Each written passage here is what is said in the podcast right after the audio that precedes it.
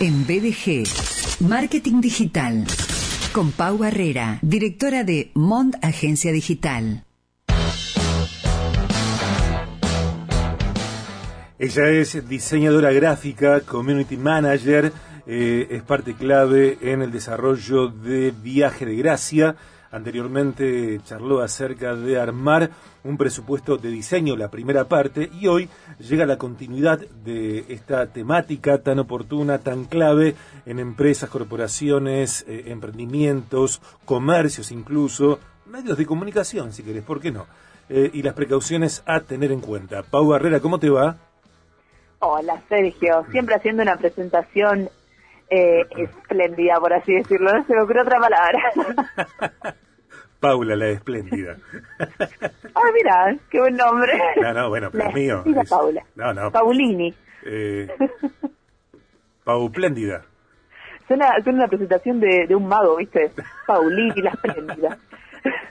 No, pero no trabajes con palomas. No, no, eso, No, no, yo tengo gatos, imagínate si traigo palomas, no. No, no, no, basta. Basta. Basta, basta, ya. Y basta de nombres que son indefendibles para esas mascotas. No, no, no, no, sí, se, yo lo veo por ahí al mío que pasa una paloma y se queda, ¿viste? Mirándola. Mm, Menos que tengo todo. Dios querido. Eh, Pau, antes de, escuchar la continuación, permíteme que diga que eh, abrimos esta segunda hora del programa con Majalia y Yolanda Odeta y una versión en vivo de All Landmark, eh, en vivo eh, registrada en New Missionary Baptist Church en Los Ángeles del 13 de enero de 1972. Allí estaban Aretha Franklin y James Cleveland. Bueno, eh, un momento gospel que antecedió a las noticias que presentó Grupo Oroño y después eh, tu columna. Así que, dicho eso, estamos muy atentos a escuchar la segunda parte de armar un presupuesto de diseño. ¿Qué precauciones tener en cuenta? Sí, bueno, vamos a obviamente tocar los temas que hablamos en la primera parte, porque viste que en el medio hubieran otras columnas que hablamos Sí. de otras cosas, así que medio como que quedó un poquito atrás. Sí, claro, porque esto, tenés razón, este tema no, la primera parte no fue la semana pasada. Claro, no, la semana pasada me parece que yo terminé de hablar eh, de cómo... eh, Contratar. a- Claro, o sea, cómo empezar tu negocio en las redes sociales Sí. ya habiendo tenido, Sí. ya teniendo una clientela, ya teniendo una comunidad, pero bueno, sin estar en las redes. Sí. Eso, eso fue lo último que hablamos y bueno, antes de haber empezado con ese tema estaba este de, de los presupuestos, cómo armarlos y qué precauciones tener. Y yo te empiezo diciendo, justamente con eh, parte de lo que hablamos la, la última vez que hablamos de este tema, que eh, existe un tarifario de diseño eh, que puedes encontrar, se llama estarifario.org, la dirección eh, web, y ahí vas a encontrarte con eh, todos los trabajos de diseño y los precios divididos por categoría de cliente. Mi recomendación es que bases tus presupuestos en ese en ese tarifario. Después, el precio que vos le mandes al cliente, obviamente va a depender de cada uno.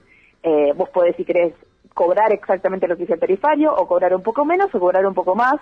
Eh, obviamente que tenés que tener en cuenta, viste, cuando vos aprendés o estás diciendo, bueno, qué cosas tengo en cuenta cuando mando un presupuesto de diseño, sea de logo, sea de redes, sea de cualquier cosa, es que, bueno, eh, cuáles son tus gastos fijos, ¿viste? cuánto gastas en, la luz, cuánto gastas, eh, cuánto tiempo te lleva hacer ese diseño, eh, también qué tipo, qué, qué busca el cliente en el diseño, capaz que decís, eh, bueno, es un emprendimiento, por ejemplo, entonces va a pertenecer a otra categoría, por lo tanto va a tener un precio diferente de que esté haciendo un logo, por ejemplo, para una compañía que tiene múltiples sedes en el país y obviamente tienen acceso a otro presupuesto, o sea, tiene acceso a otro, digamos, como que tienen otro poder adquisitivo, eh, entonces, bueno, se va a cobrar de una manera diferente. Eh, mi, eh, mi recomendación es que vayas al tarifario, te fijes, lo tengas de referencia, básicamente. Después, bueno, vos con tus conocimientos, que obviamente vas puliendo a lo que pasa de tu vida,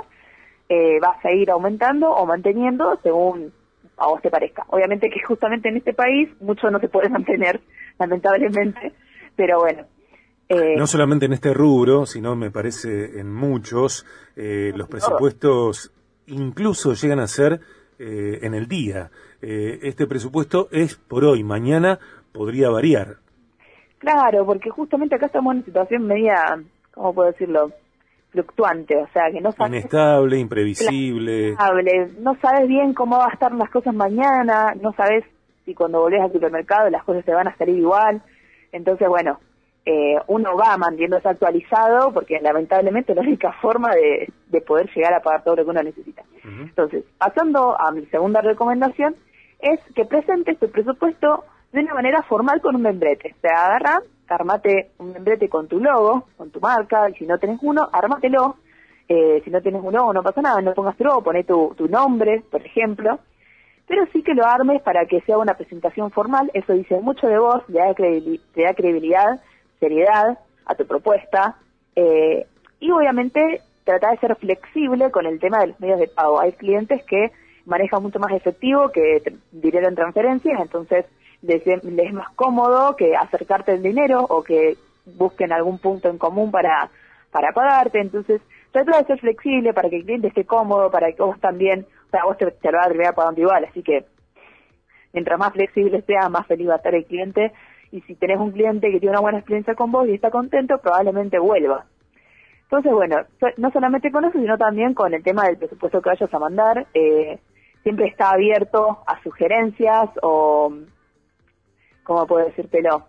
Eh, preguntarle si se siente cómodo, qué le parece, eh, si eh, por general uno cuando manda el presupuesto espera después que el cliente le conteste, pero bueno, si pasó una semana y no te contestó, puedes preguntarle, che, ¿qué te pareció? Si querés lo podemos charlar, te mando un precio, pero no, no a rajatabla, eh, puede llegar a ser ese, capaz que podemos sacar un par de cosas y se te hace más accesible, por así decirlo. Eh, eso, y bueno, hay diferentes tipos de trabajos de diseño gráfico que te vas a poder encontrar. Eh, siempre estamos tomando el ejemplo del logo, pero bueno, hay montajes, hay campañas, por ejemplo, en vía pública, que esas cosas también se arman. Para esos trabajos que son tipo diseñar y entregar y ya está, por lo general eh, se suele trabajar con señas, porque es una seguridad también para el diseñador. Y bueno, es la verdad que si vas a trabajar con un diseñador, eh, no conozco ninguno que no trabaje con una seña. A veces del 30%, a veces el 50%, depende justamente también de la confianza que vos tengas con la persona. Si es alguien que vos conocés, capaz que no le señás. Si es alguien que no conoces, por ahí te conviene por las dudas. Eh, y también tener esto de tener plazos límites, de no dejar tanto tiempo esperando al cliente por su propuesta. Entonces decir, bueno, ¿para cuándo tenés el logo? Y para tanto tiempo te puedo dar un avance, por ejemplo. Entonces mantenerlo actualizado porque al mismo tiempo eso también eh, va a mantener la confianza y la seguridad en el cliente de que vos estás haciendo el trabajo cuando ya te pagó la seña, ¿me explico? Tal cual. Así que es bueno mantenerlo actualizado. Eh, bueno, obviamente en el caso de los logos eh, se hacen muchas preguntas de lo que está buscando, de bueno, qué rubro es, qué colores, si ya tiene un manual de marca, si no, qué colores quiere que se representen, etcétera, para poder hacer, eh, digamos, el, se presentan tres propuestas y a partir de ahí hay cambios, pero para que esas tres propuestas estén lo más cercano a lo que está buscando ese cliente, ¿no? Eh, obviamente siempre va a haber una ida y vuelta en la comunicación con el cliente para que el trabajo salga bien. Eh, en caso de, por ejemplo, trabajos con, redes sociales, como son cosas que hago yo, o cosas que te mantengan con el tiempo, por ejemplo, un eh, mantenimiento de la página web, viste que hay clientes que, que tienen tiendas online que están por fuera de Instagram, por ejemplo, y que tienen que ir viendo si se renueva el stock, si, si dicen que no hay stock, si ponen cosas nuevas o las sacan. Entonces eso conlleva un mantenimiento. Y si no lo hace el cliente, entonces lo va a derivar a alguien que lo haga. Esos trabajos que son como, digamos, un ingreso mensual fijo, por así decirlo, eh, está bueno que mantengas una, una comunicación con el cliente para alzarles cuando se acerca el, el momento del pago, porque obviamente todos estamos en un mundo de de responsabilidades y por ahí hay cosas que se te pasan. Entonces, puedes decirle, hola fulano, ¿cómo estás? Espero que bien. Eh, mira, eh, ya estamos por terminar el mes para recordarte que esperamos más o menos la transferencia en estas semanas. Entonces, recordarle de esa manera algo tranqui, que no se sienta presionado ni nada, sino para, para seguridad, nada más, para que lo sepa. La mayoría de mis clientes prefieren que, que yo les avise sinceramente.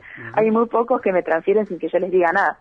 Entonces, obviamente, antes de empezar a trabajar con esa persona, nosotros les preguntamos, che, ¿querés que nosotros te vayamos recordando o vos tenés, lo tenés agendado? Y algunos me dicen, no, si yo lo agendo, y otros dicen, no, mejor que me lo recordás por las dudas. Así que nos manejamos así según lo que el cliente obviamente haya, nos haya dicho desde el principio.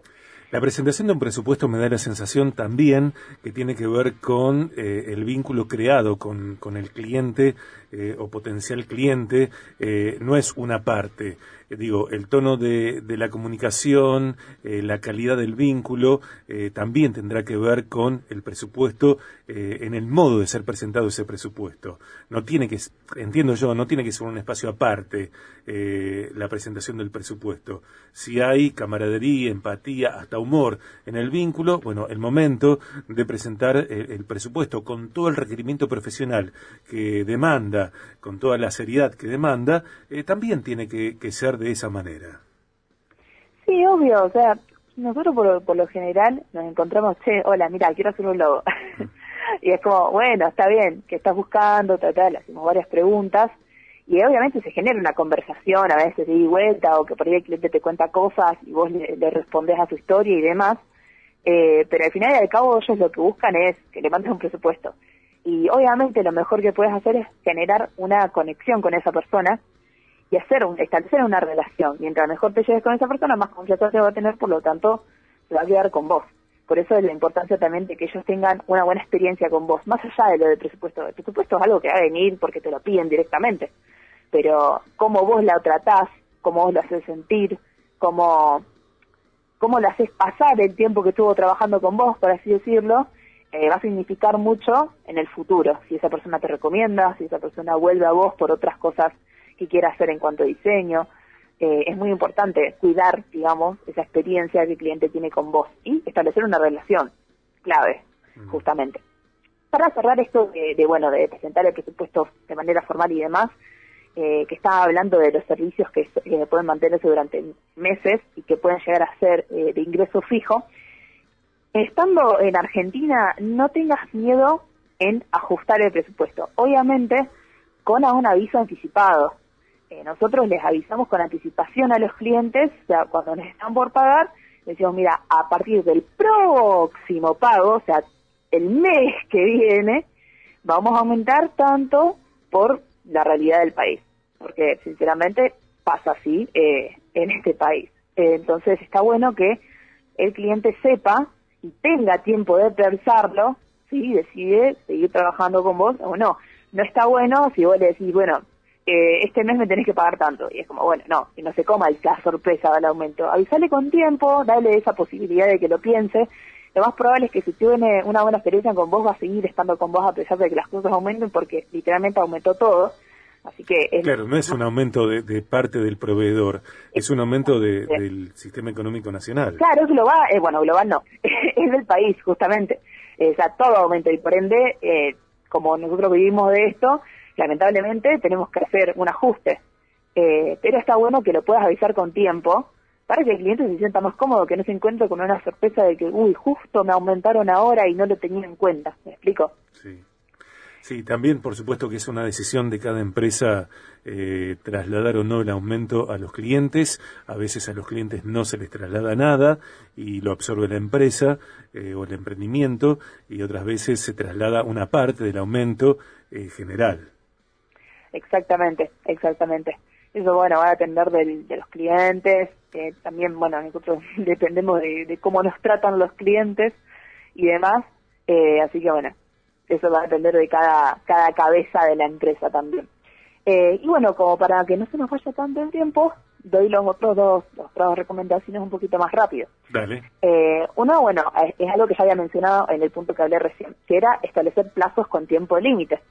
Eh, no solamente para los logos, porque bueno, es algo que por ahí el cliente quiere con urgencia, sino también, por ejemplo, cuando tenés que hacer una página web. Está bien, por ahí tenés todas las cosas juntas y les mandas toda la información al diseñador web eh, que necesita y bueno, eso agiliza muchísimo los tiempos de entrega. Pero hay veces que el cliente no tiene toda la información o tarda demasiado en pasarte la información.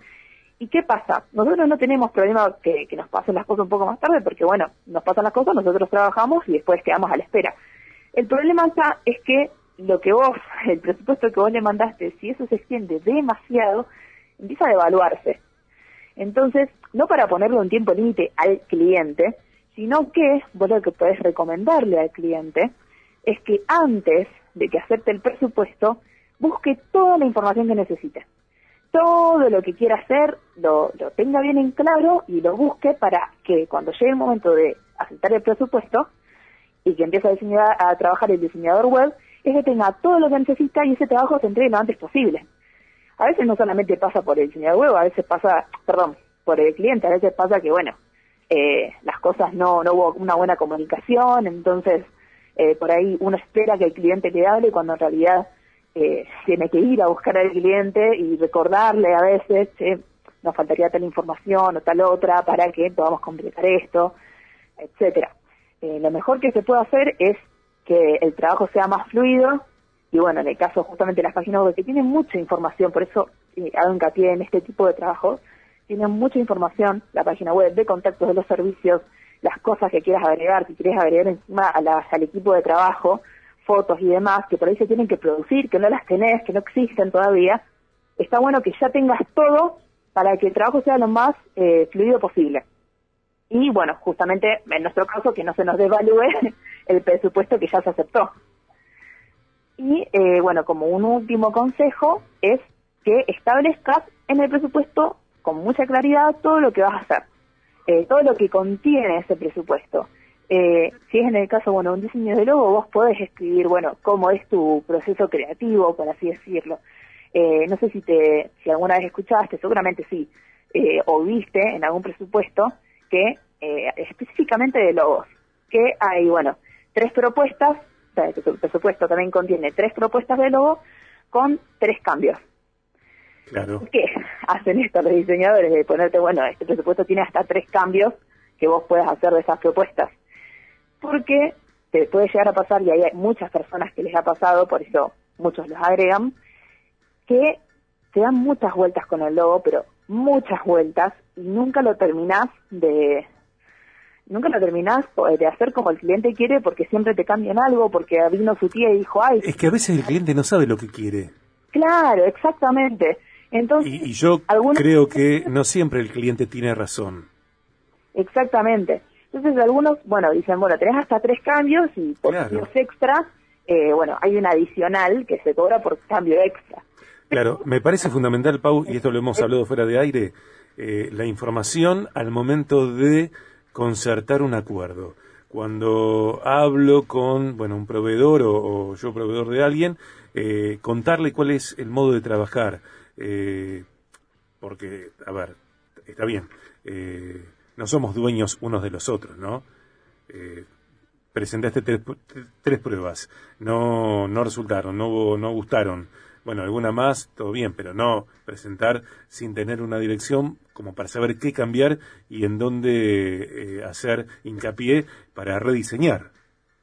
Exactamente. Por eso también está bueno, antes justamente de que se acepte el presupuesto otra vez, de pedirle al cliente que busque cosas que le gusten, como para que te mande como referencia, Sí. ¿me explico?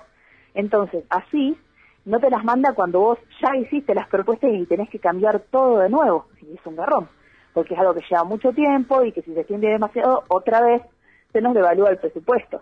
Entonces, como para que también sea fluido y el cliente pueda tener lo antes posible el diseño que pidió, está bueno que el mismo cliente nos dé una mano para que nosotros lo podamos entender. Obviamente que hay una serie de preguntas que siempre se les hace, en el caso justamente de los logos, para tener la mayor cantidad de información posible y hacerlo lo más eh, acertado posible. Pero bueno, hay clientes y clientes, hay gente que sabe comunicarse bien que mejor que otras entonces, eh, mejor dicho, y bueno, eh, hay, bueno, como estaba diciendo antes, hay diseñadores que agregan esta, digamos, esta información, hay otros que no, ¿sí? Eh, tengo que despedirte. Ay, discúlpame. Son y 31. me pasé, me pasé. ¿Mm? Eh, seguimos la próxima semana, si te parece. Dale, con un tema nuevo, porque ya, ya terminamos esto. Ok.